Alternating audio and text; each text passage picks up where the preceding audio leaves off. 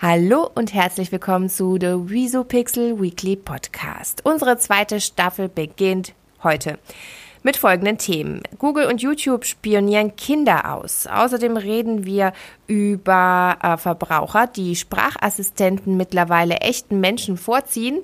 Und es geht um Amazon, denn Amazon hat einen neuen Fernseher rausgebracht mit der Sprachfunktion Alexa. Ein spannendes Thema für uns. Wir hoffen für euch auch. Viel Spaß dabei. Welcome to the Visopixel Weekly Podcast.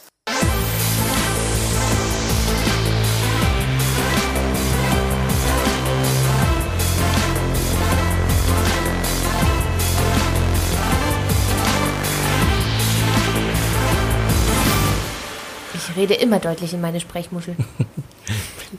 Sir, bitte sprechen Sie deutlich in die Sprechmuschel. Nein, ist kein Problem.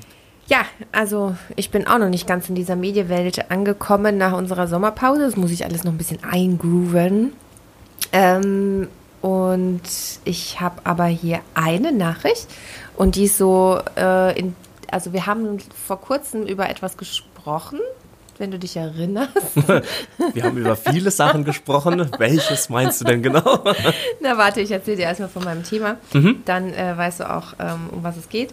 Äh, und zwar, äh, Google und YouTube haben Kinder ausspioniert und jetzt auch eine dicke Strafe von, ähm, ich meine mich zu erinnern, 170 Millionen gezahlt. What? Echt? Okay, krass. Genau, die haben nämlich, ohne sich äh, zuvor die Einwilligung von Eltern zu holen, einfach Kinder, also kleine Kinder, die auf YouTube unterwegs sind, ähm, ausspioniert und ähm, quasi demografische Erhebungen gemacht für Anzeigenkunden und diese Daten an Anzeigenkunden irgendwie weiter ähm, verkauft, mhm. äh, damit diese Anzeigenkunden quasi äh, gezielt ihre ähm, Werbung streuen können an diese Kleinkinder.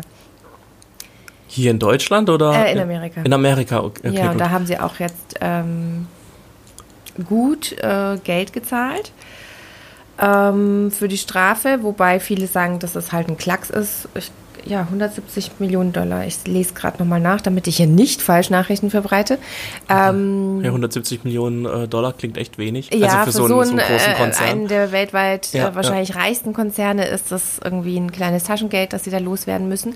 Im Gegensatz dazu hat ja Facebook, äh, Mark Zuckerberg, hat ja 5 Milliarden bei dem Datenskandal, wenn du dich ja. erinnerst, 5 Milliarden gezahlt. Der wird jetzt auch schlucken, warum Google jetzt so wenig zahlen muss, äh, beziehungsweise YouTube. Äh, genau, die haben halt einfach die kleinen Kinder ähm, ausspioniert äh, und ähm, haben bei den Anzeigenkunden mit dem Hinweis geworben, dass Kinder eben Top-Ziel sind auf YouTube äh, für ihre Anzeigenwerbung. Und gleichzeitig haben sie die Kunden entwarnt, dass ähm, die Datenschutzrechte eben nicht, also die Datenschutzgesetze, Entschuldigung, für Kinder äh, gelten, weil es ja offiziell keine User auf YouTube unter 13 Jahren gibt.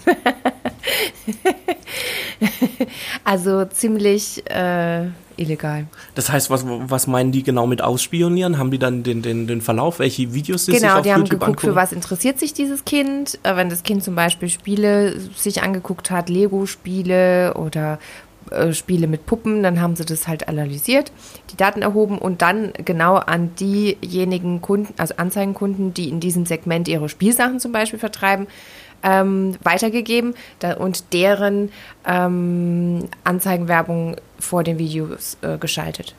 Aber woher wussten die dann genau, oder YouTube dann genau, dass das Kinder sind? Naja, ich glaube nicht, dass sich ein 30-Jähriger irgendwie ähm, Spielsachen für Dreijährige anschaut, ehrlich gesagt. Nee, das nicht, aber ich meine, es gibt ja bestimmt viele ähm, Familieneltern, die ähm, ihr Kind mal ihren YouTube-Kanal in die Hand geben, um irgendwelche ähm, Videos anzugucken. Mhm. Also gibt es in meinem Freundeskreis auch viele, die mhm. einfach mal kurz, hey, guck mal kurz noch vorm mhm. Schlafen gehen ein Video oder so. Oder wenn sie mal kurz ruhig sein sollten und mal was anderes zu tun hat, sage ich jetzt mal so. Äh, also das heißt, dann ist es ja auch ein Erwachsenen-Account in Anführungszeichen und ähm, da werden dann auch Kindersachen abgespielt. Ähm, ja, ich weiß, ja. also äh, das kann ich dir nicht sagen. Das werden sie dann auch ähm, in Kauf genommen haben, dass mhm. solche Werbung dann auch bei Erwachsenen mal ausgespielt wird auf dem Kanal der Eltern. Ähm, aber es ist halt so abgelaufen, ja. Haben da ganz schön hinterlistig gearbeitet und ähm, Kinder, die Kleinsten ausspioniert. Also das heißt, die haben die ausspioniert, welche Werbung sie, äh, also welche Videos sie gucken und haben genau. dann diese Informationen an die Werbetreibenden weiterverkauft, damit die dann gezielt dort Werbung machen können. Genau, die haben die Daten von den Kindern gesammelt, mhm. äh, damit die anschließend quasi gezielt mit Werbung bombardiert werden können von ihren Anzeigenkunden. Also praktisch die dafür das, was viel Geld an Google gezahlt haben. Also die haben sicherlich durch diese Taktik, die sie da jetzt wahrscheinlich jahrelang gemacht haben, äh, wesentlich mehr äh, Gewinn gemacht als diese 170 Millionen Strafe, die sie jetzt zahlen müssen. Also das, was praktisch tagtäglich bei jedem volljährigen Nutzer mhm. ähm, auf der ganzen Welt passiert. Richtig, äh, sie bei, bei klein, aber bei den Kleinsten. Also wir reden hier wirklich von den vier, fünfjährigen, vielleicht schon dreijährigen.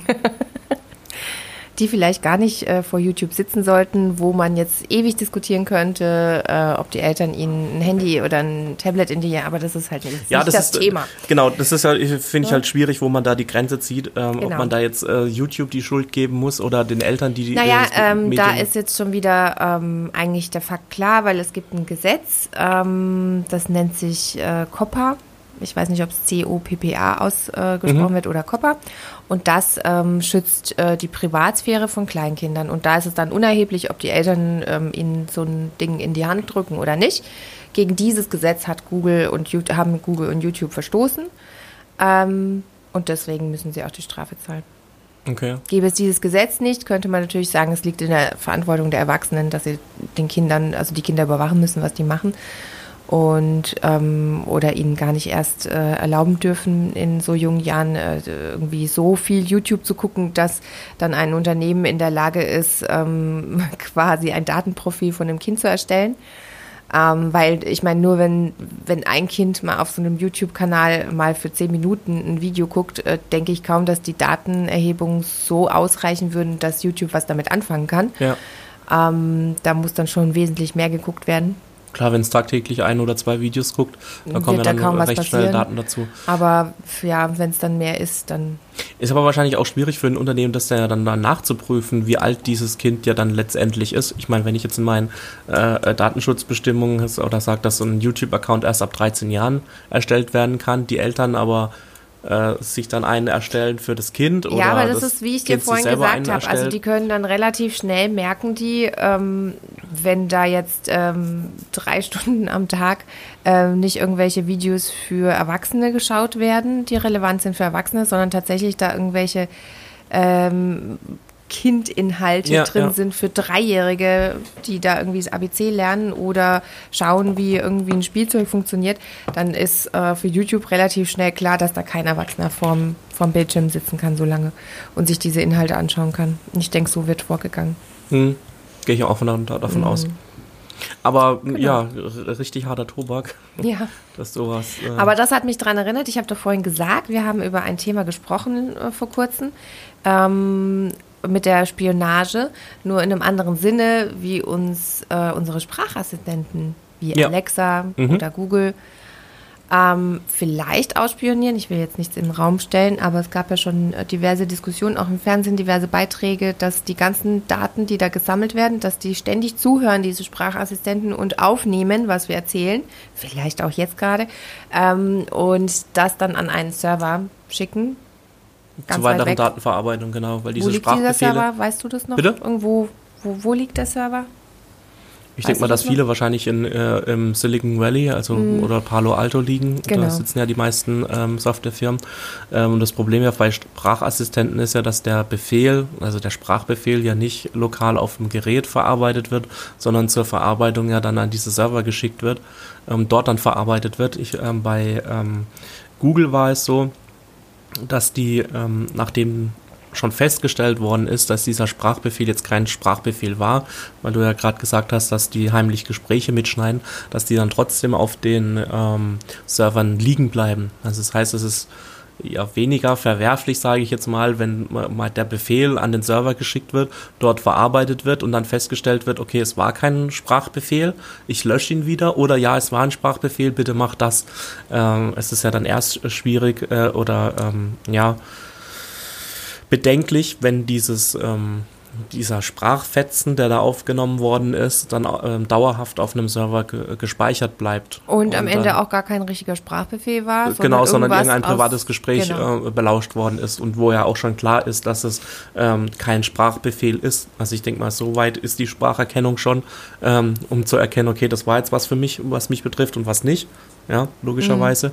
Ähm, aber dass es dann wenigstens auch gelöscht wird. Ich glaube, bei Apple ist es so, also genaues weiß man nicht, ähm, dass es dort natürlich dann wieder gelöscht wird und nicht dauerhaft gespeichert wird, wie bei ähm, Alexa oder ähm, von Google. Ich weiß gar nicht, wie heißt der Spruch, äh, äh, Sprachassistent von Google?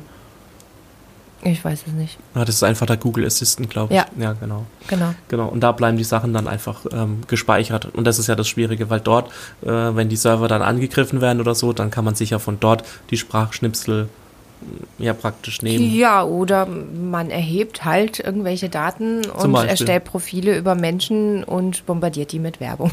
Wobei es natürlich für, für Amazon und für Google extrem wichtig ist, ähm, mhm. solche Erhebungen über seine ähm, Kunden mhm. oder Nutzer ähm, aufzustellen, weil die damit arbeiten.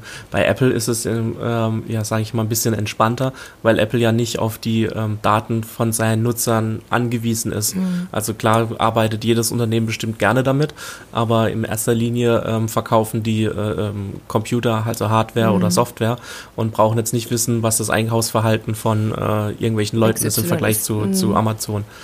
Ähm, bei Amazon gibt es jetzt dann auch schon diese, diese ähm, Pilotprojekte, wo mir Sachen zugeschickt werden, bevor ich sie bestelle. Also das heißt, da müssen ja schon viel Informationen zusammenlaufen und ein gewisser Steckbrief über mich ähm, bestehen, damit mhm. ähm, Amazon entscheiden kann, ah, da bestellt alle zwei Wochen Klopapier zum Beispiel. Mhm. Nach zwei Wochen kriegst du unaufgefordert eine äh, Packung Klopapier zugeschickt, weil du bisher in der Vergangenheit jede alle zwei Wochen Klopapier bestellt hast zum Beispiel. Mhm. Ähm, also das heißt, ähm, da gibt es auf jeden Fall Datenerhebungen, ähm, und die ja dann auch gespeichert werden. Mhm. Auf der einen Seite ist es natürlich super praktisch, ähm, auf der anderen Seite natürlich dann auch wieder bedenklich, ähm, wenn man ja, sich dann da, überlegt, ja. was die Leute oder die Unternehmen für Daten von dir brauchen, um äh, dieses, äh, also, also, diesen Service zu bieten. Also ich nenne es jetzt mal Service. Ich weiß nicht, ob das, äh, ob man das Service nennen kann oder einfach nur ähm, ja, gläserner Mensch. Äh, interessant ist dazu meine nächste Nachricht. Mhm. Ähm, Verbraucher ziehen Sprachassistenten menschlichen Beratern mittlerweile vor. Und ähm, okay. ja, äh, auch in Deutschland. Wir haben irgendwie 12.000 Personen, über 1.000 davon in Deutschland befragt. Und ich will jetzt nichts Falsches sagen, ähm, 73 Prozent der weltweit befragten Verbraucher können, sie, also können sich gut vorstellen, dass sie Produkte und Dienstleistungen künftig nur noch über einen Sprachassistenten beziehen und nicht mehr ähm, darüber beraten werden von einer lebendigen Person, sondern vom Sprachassistenten. Und ähm, auch wenn es eben um die Beratung von bestimmten Produkten geht, da möchten künftig nämlich sogar 79 Prozent der Verbraucher lieber den Rat von digitalen Sprachassistenten einholen und auf die menschliche Beratung komplett verzichten. Und das fand ich eine krasse Erhebung. Klar, es sind nur 12.000 Personen, die da teilgenommen haben. Mhm. Äh, wenn du jetzt alle Personen, also alle Menschen auf der Welt fragst, kommt da sicherlich ein anderes Ergebnis raus. Aber es ist eine Tendenz, die sich hier abzeichnet. Wir stehen drauf. Die Menschen stehen auf Sprachassistenten und auf Bots, auf Chatbots, mhm. denen sie Fragen über Produkte stellen können und der ihnen dann einfach alles beantwortet, was sie wissen möchten. Ich weiß nicht, warum es so ist, aber es ist so. Was bist denn du für ein Tipp? Also wenn du ähm, dir jetzt was Neues kaufst, gehst du dann in den Laden und lässt dich beraten oder ähm, informierst du dich generell vorher drüber oder kaufst ich du einfach? Ich informiere mich komplett im Internet mhm. äh, darüber vorher. Okay. Und am liebsten gehe ich dann in den Laden und lasse mich tatsächlich nochmal beraten von einem menschlichen Wesen.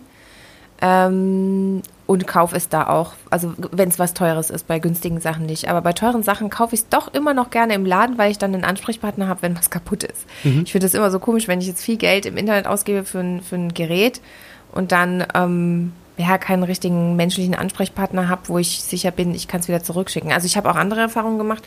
Ähm, gibt es auch, also es geht auch umgekehrt. Ich habe einen Saugroboter mhm. und den habe ich online bestellt und das hat wunderbar funktioniert, auch mit ähm, wenn der mal kaputt war oder was hatte äh, mit dem telefonischen Support, mit Chatten, äh, mit Chat-Support. Das hat wunderbar funktioniert. Nur das ist für mich noch Neuland. Also ich, ich habe mich noch nicht daran gewöhnt. Aber es ist super praktisch. Also ich meine, ja. dass ähm, so Chatbots sind ja Wenn es funktioniert, super praktisch. Ja, ist ja schon so eine, so eine kleine Vorstufe zum Sprachassistenten, mhm. wo der Sprachassistent bestimmt einfach nochmal einen Ticken angenehmer bzw. bequemer ist. Ähm, mir selber geht es auch so. Ich ähm, kaufe viel im Internet ein und informiere mich meistens auch, entweder lese ich mir irgendwelche Testberichte ähm, durch oder schaue mir auf YouTube irgendwelche ähm, Reviews dazu an, ähm, wo das Produkt bereits getestet worden ist und dann ähm, tue ich auch gerne verschiedene ähm, Online-Händler und dort die Rezession mir dann durchlesen.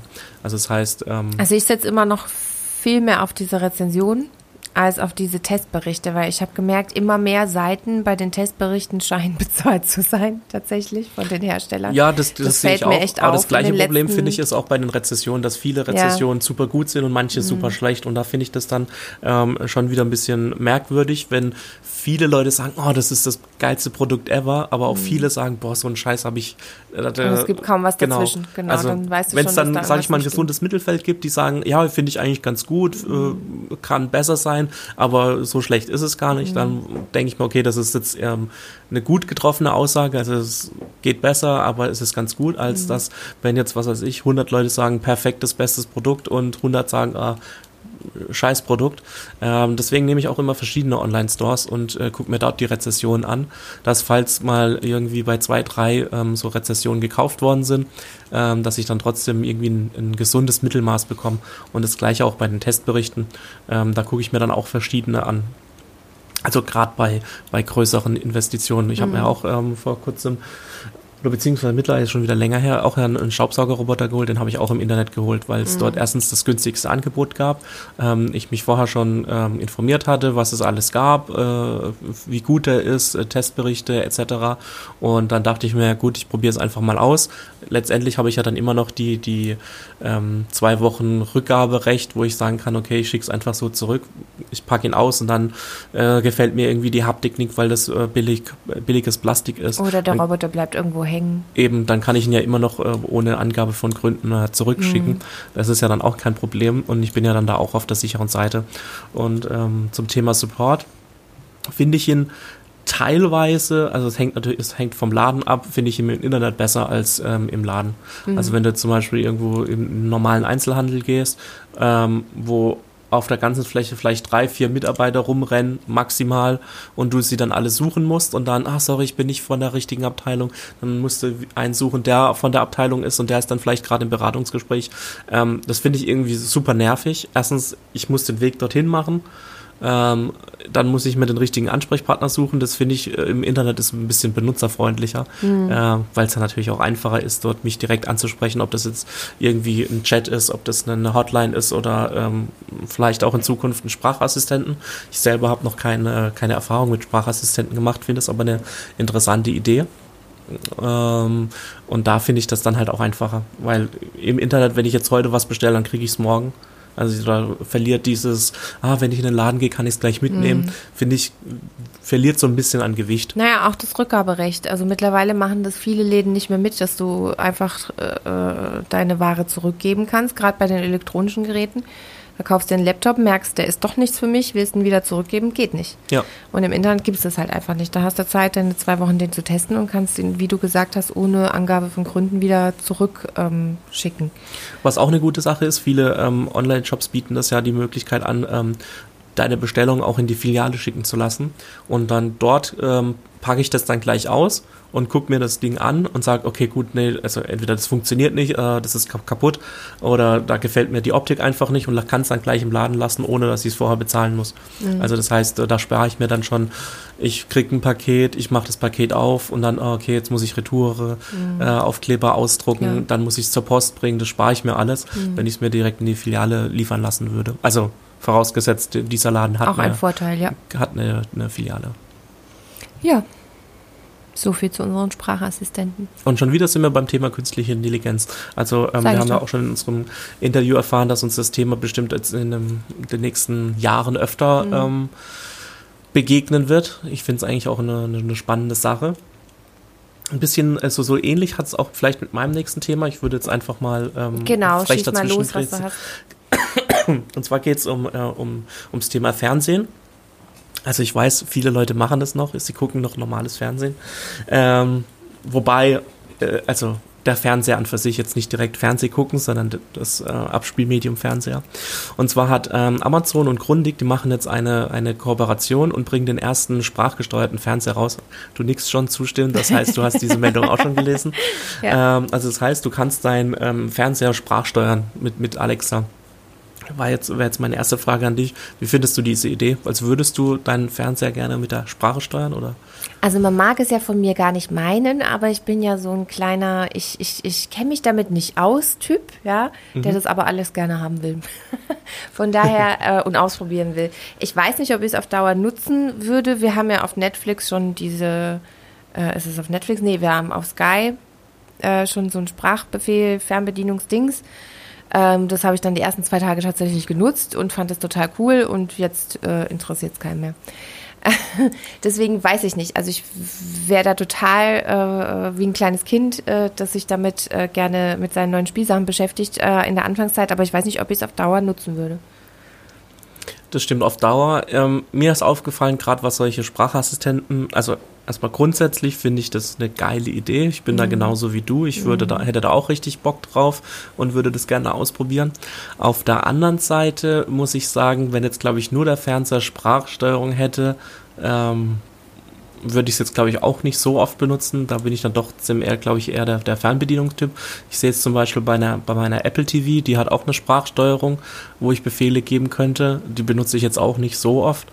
Mhm. Ähm, ich finde, für mich macht das dann erst Sinn, wenn ich diesen ganzen Fernseher in mein Smart Home integrieren kann. Wenn ich dann von mir aus einen HomePod, eine Alexa oder ähm, sonstiges noch rumstehen habe, wo ich in der Küche zum Beispiel sagen kann, ähm, hey, was weiß ich, XY, mach den Fernseher an und der Fernseher dann automatisch anspringt, weil er dann halt diesen Sprachassistenten hat und dann ähm, alles miteinander vernetzt ist. Wenn ich jetzt zum Beispiel in der Küche irgendwie gerade das Essen vorbereitet habe, dann ins Wohnzimmer gehe und dann merke, ah scheiße, ich habe das Radio in, in, in, in, in der Küche angelassen, dass ich dann im, Fer äh, im Fernseher sagen kann, hey, mach mal bitte das Radio in der Küche aus, dass ich nicht nochmal aufstehen muss, um dorthin zu gehen und es dann auszumachen. Sowas finde ich dann cool, wenn alles miteinander vernetzt ist und auch äh, miteinander kommunizieren kann. Auf der einen Seite ist es natürlich dann auch wieder so ein bisschen, äh, wenn alles vernetzt ist und dann hast du ja, rein theoretisch brauchst du ja in jedem Raum ein Mikrofon, Genau, wo wir da dann wieder bei unserem los, ersten das Thema ich mit sind. nicht auskennen. Ob genau. bis ich das alles installiert hätte, das mir alles gekauft hätte, da wäre ich erstens arm, zweitens würde ich wahrscheinlich nicht durchblicken mehr. Ähm, von daher, ich finde das alles ganz toll, wenn es mir irgendjemand in die Wohnung baut. Ja, wobei ich sagen muss, dass, also äh, wenn du sagst, ah, da wird man bestimmt arm, finde ich jetzt gar nicht so. Ich ähm, habe die ganze Zeit mir überlegt, ähm, so diese kleinen Amazon Echo Dots, äh, diese kleinen, kosten glaube ja. ich 30 Euro. Aber bringen die dann schon was? Weil ich frage mich immer, wenn die so günstig sind, können die was? Naja, sie haben halt ein Mikrofon und die, die Alexa-Funktionen haben einen kleinen Lautsprecher drin. Ähm, da gibt es dann noch die größeren, die haben dann einen besseren Lautsprecher. Aber ich brauche doch da noch irgendwas dafür, wie bei den Philips Hue nicht irgendein Verbindungsstück, ein teures? Eine Bridge irgendwas? meinst du? Nee, brauchst du eigentlich nicht. Du brauchst dann halt nur einen Amazon-Account halt, mhm. ähm, wo du dann halt ähm, steuern kannst. Da stört es mich halt einfach nur, dass es Alexa ist, ja. Und ähm, die grundsätzlich immer mithört und du dich dann einfach gläserner machst. Das ist mir noch so, mhm. so eine Hürde, wo ich nicht so Bock drauf hätte, aber grundsätzlich hätte ich schon Bock, dass in jedem äh, meiner Räume, also im Wohnzimmer, Esszimmer, Küche und vielleicht im Bad, ähm, so ein ähm, so ein Echo Dot ist, wo ich dann ähm, Sprache, also Sprachsteuerung machen kann, wie zum Beispiel, hey, mach im äh, im Schlafzimmer das Licht aus, mach mhm. im Wohnzimmer den Fernseher an oder sowas. Ähm, sowas ist ja heute, heutzutage schon möglich. Aber ähm, ich habe da noch ein bisschen Skrupel davor. Aber jetzt erklär doch mir und all denjenigen, die jetzt zuhören und äh, sich damit nicht auskennen, ähm, wenn ich jetzt Alexa steuere, ähm, das geht dann mit kompatiblen Geräten. Okay, ich habe verstanden, mein Saugroboter ist kompatibel, der könnt, den könnte ich dann per Sprache mit Alexa steuern. Aber was ist jetzt mit den Lichtern, mit der Heizung? Gibt sowas auch dann über Alexa? Ja, rein theoretisch schon. Aber gibt du, wenn, es dann wenn die, da Lichter, die, kompatibel, die kompatibel sind? sind? Also hm? wirklich einfach so eine Glühbirne zu, gibt es einfach eine Glühbirne zu kaufen, die dann mit Alexa kompatibel ist? Ja, die Philips Hue-Birnen sind, glaube ich, alles mit Apple HomeKit und, und da äh, keine Alexa. Bridge. Da brauchst du keine Bridge. Das wird alles, äh, das musst du natürlich in ähm, vorher konfigurieren. Du, mhm. du also ich benutze jetzt Alexa nicht, ich kann es dir jetzt aus ähm, HomeKit, also das ist das von Apple, äh, kann mhm. ich es dir erklären. Ähm, du schaffst dir ein, ein Haus praktisch und dann kannst du einzelne Räume in anlegen. In einer App. In einer App, mhm. ja. Und dann ähm, kannst du, ähm, erkennt das System praktisch schon, okay, du hast jetzt hier fünf Philips Hue-Lampen und du hast ein, ähm, zwei Heizthermostate von deiner Heizung, du hast einen Staubsaugerroboter und du hast, keine Ahnung, ein, ein Radio von mir aus, was. Und eine Kaffeemaschine. Und eine Kaffeemaschine, mhm. wenn es sowas gibt, schon was mit Alexa oder HomeKit funktioniert. So, das hast du, das wird dir dann alles angezeigt und dann kannst du anfangen, Räume zu konfigurieren. Dann kannst du sagen, okay, ich habe jetzt hier mein Wohnzimmer. In meinem Wohnzimmer sind zwei Philips Hue-Lampen. Die eine ist, äh, steht am Fernseher, die nenne ich Lampe, Wohnz äh, Lampe Fernseher. Die andere, das ist meine Stehlampe, die nenne ich Stehlampe Wohnzimmer zum Beispiel. Also du kannst Namen vergeben und dann ähm, gibst du halt, äh, verteilst du das auf deine Räume. Dann sagst du, okay, ich habe einen Thermostat im Wohnzimmer und einen habe ich im Schlafzimmer. Und dann konfigurierst du es, speicherst es ab und dann kannst du so einen Sprachbefehl geben, wie zum Beispiel, hey, stelle die Temperatur im Schlafzimmer auf 25 Grad ein. Okay, dann weißt du, okay, Schlafzimmer ist dieser Thermostat, den muss ich jetzt den Befehl geben, auf 25 Grad aufzudrehen, zum Beispiel. Mhm. Und dann macht es automatisch und ähm, ja, dadurch, dass es dann halt immer so Gruppen sind, die in Räumen zusammengefasst sind, ähm, lässt sich das dann steuern. Du kannst dann auch sagen, also ich weiß jetzt nicht, wie gut dein ähm, Staubsaugerroboter ist, ähm, aber wenn du dort auch ähm, Zimmer eingeben kannst. Ja, ich kann, kann einen Grundriss erstellen. Genau, dann kannst du dann auch praktisch sagen, hey, sagt dem Staubsauger, er soll im Schlafzimmer saugen. Mhm. Dann navigiert er in dein Schlafzimmer, weil er weiß, okay, dieser Raum ist das Schlafzimmer, den soll ich jetzt saugen okay. und würde dann praktisch dorthin navigieren. Meiner ist noch relativ alt, der kann nur die komplette Wohnung. Der macht zwar auch schon Grundrisse, aber ich kann diese nicht abspeichern. Das heißt, bei mir geht halt immer nur die komplette Wohnung. Ich könnte dann sagen, hey, ähm, mach den Staubsauger an und er würde halt losfahren. Und dieses iPhone HomeKit, äh, HomeKit Apple HomeKit, ja. Apple HomeKit, das hört nicht die ganze Zeit zu? Ähm, nein, Apple HomeKit ist nur die, die, die, die Software, mit dem du das steuerst. Mhm. Ähm, du kannst äh, Siri dann HomeKit steuern mhm. lassen. Aber ähm, Siri muss ja dann die ganze Zeit zuhören, damit es deine Befehle mitbekommt. Macht es ja so auch. Mhm. Also ich habe jetzt zum Beispiel bei meinem iPhone habe ich ja auch ähm, ähm, Siri aktiviert. Mhm. Die hört jetzt natürlich auch die ganze Zeit mit, solange bis sie den Befehl hört. Ähm, das gleiche, äh, Apple hat ja auch einen, den HomePod rausgebracht. Das ist praktisch der Lautsprecher mit Sprachassistenten Siri in, in einer Box drin. Ist halt nur relativ teuer. Den würde ich mir holen, wenn er nicht so teuer wäre. Ich glaube, der kostet 350 Euro oder so. Uiuiui, okay. Ist zwar ein toller Lautsprecher, mhm. aber im Prinzip bräuchte ich ja nur sowas wie Amazon anbietet, so mhm. eine kleine Station, wo ähm, Siri drin ist und ich sie immer mit dran, dran haben mhm. kann also immer ansprechen kann. Letztendlich könnte man auch sagen, natürlich, du hast doch auch immer dein Handy in der Hosentasche, dann könntest du sie ja auch ähm, einfach das Handy aus der Tasche nehmen und sagen, hey, mach das und das, würde natürlich auch gehen. Mhm. Aber ist dann nochmal, glaube ich, was anderes, wenn du im Raum stehst und sagst, hey, mach das und das. Also, ja, im, im Prinzip finde ich es eine coole Sache, weil du sowas wie Rollladenmotoren ähm, mit einsteuern kannst. Du kannst ähm, ähm Heizthermostate mit reinmachen. Du kannst ähm, wenn du noch Temperaturfühler oder, oder Feuchtigkeitsmesser oder so Luft, äh, Luftqualitätsmesser gibt's ja, ähm, das heißt, du könntest dann auch solche Automationen erstellen, wie zum Beispiel, ähm, wenn die Temperatur unter 20 Grad sinkt, zum Beispiel, dann äh, machst du die bitte die Heizung an, solange bis es bei 22 Grad ist. Danach kannst du sie wieder ausmachen. Wenn die Lufttemperatur, äh, wenn die Luftqualität ähm, sinkt, dann machst du bitte ein Fenster auf. Ähm, lauter solche Sachen gibt's. Cool. Machst du das schon zu Hause, also mit der Heizung auch? Ähm, nee, wir haben so eine zentral gesteuerte Heizung. Ähm, ich müsste praktisch also ich kann es schon steuern, wie viel Grad es in jedem Raum sein sollen. Äh, es war ein älteres Modell, aber halt zentral gesteuert. Ich müsste jetzt praktisch äh, überall ähm, diese Thermostate abnehmen und diese, ähm, äh, wie nennt man das?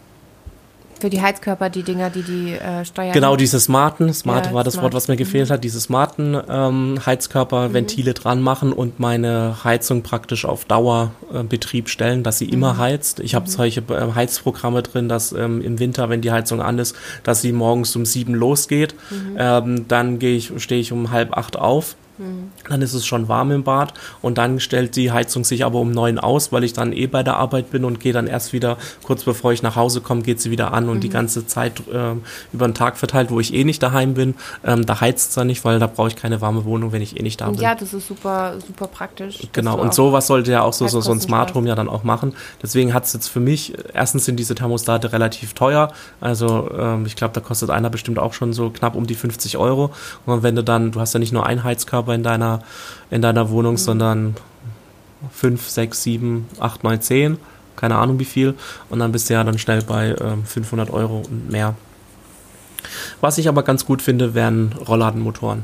Dass du ähm, automatisch, äh, dass die runtergehen abends und automatisch morgens, wenn der Wecker klingelt, zum Beispiel hochgehen. Ja, oder, ähm, das ist aber auf jeden Fall eine Investition, die sicherlich sehr teuer ist. Ja, es hängt halt davon ab, ob du ähm, Rollladenmotoren nimmst, die direkt oben im Kasten drin sitzen mhm. und ähm, aufrollen. Oder es gibt ja solche, diese, diese Rollladenzüge, also diese, mhm. diese Kordel, die man da in der Hand hat, wo man es dran hochzieht, gibt es auch Motoren, die die dann automatisch aufwickeln. Mhm. Sowas hängt natürlich immer vom Gewicht des, äh, des Rollladens ab. Manche Häuser haben noch diese alten Rollläden, die relativ schwer sind. Mhm. Da muss man natürlich mehr Kraft aufwenden. Das sind diese kleinen ähm, schlaufenden Motoren natürlich zu, zu schwach. Mhm gerade wenn es ein größeres Fenster ist. Aber ich sage jetzt mal so ein standardmäßiges 80 Zentimeter Fenster oder so, das sollte auch mit so einem ähm, Motor mhm. möglich sein. Okay, dann würde ich sagen, äh, wir verabschieden uns bis zur nächsten Woche. Äh, wenn ihr mehr von uns hören wollt, dann ähm, findet ihr uns überall: Spotify, iTunes, ähm, Deezer. Habe ich es richtig, richtig ausgesprochen? Richtig, richtig. Ähm, ihr könnt uns auf Instagram folgen, at Visupixel. Da gibt es alle News zu unserem Podcast. Habe ich irgendwas vergessen, David? Nein, ich glaube, du hast zumindest alles gesagt. Wenn ihr wollt, könnt ihr natürlich noch auf unserer Webseite vorbeischauen, www.visupixel.de. Und ansonsten würde ich sagen, hören wir uns nächste Woche wieder. Bis dahin, ciao. Ciao.